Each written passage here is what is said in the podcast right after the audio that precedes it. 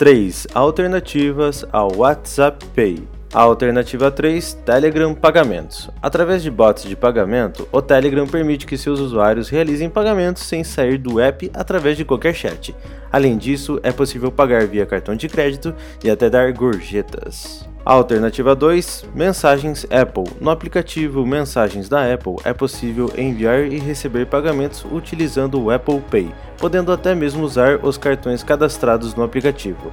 No entanto, essa função está disponível apenas nos Estados Unidos. A alternativa 1, Signal Payments. Iniciando com um teste beta no Reino Unido, o Signal Payments permite a realização de pagamentos e transferências para amigos e familiares através do próprio aplicativo. Se você se interessou por alguma dessas alternativas, acesse a UT Alternativas em ult.com.br e não se esqueça de nos apoiar, nos seguir e deixar seu comentário. Obrigado!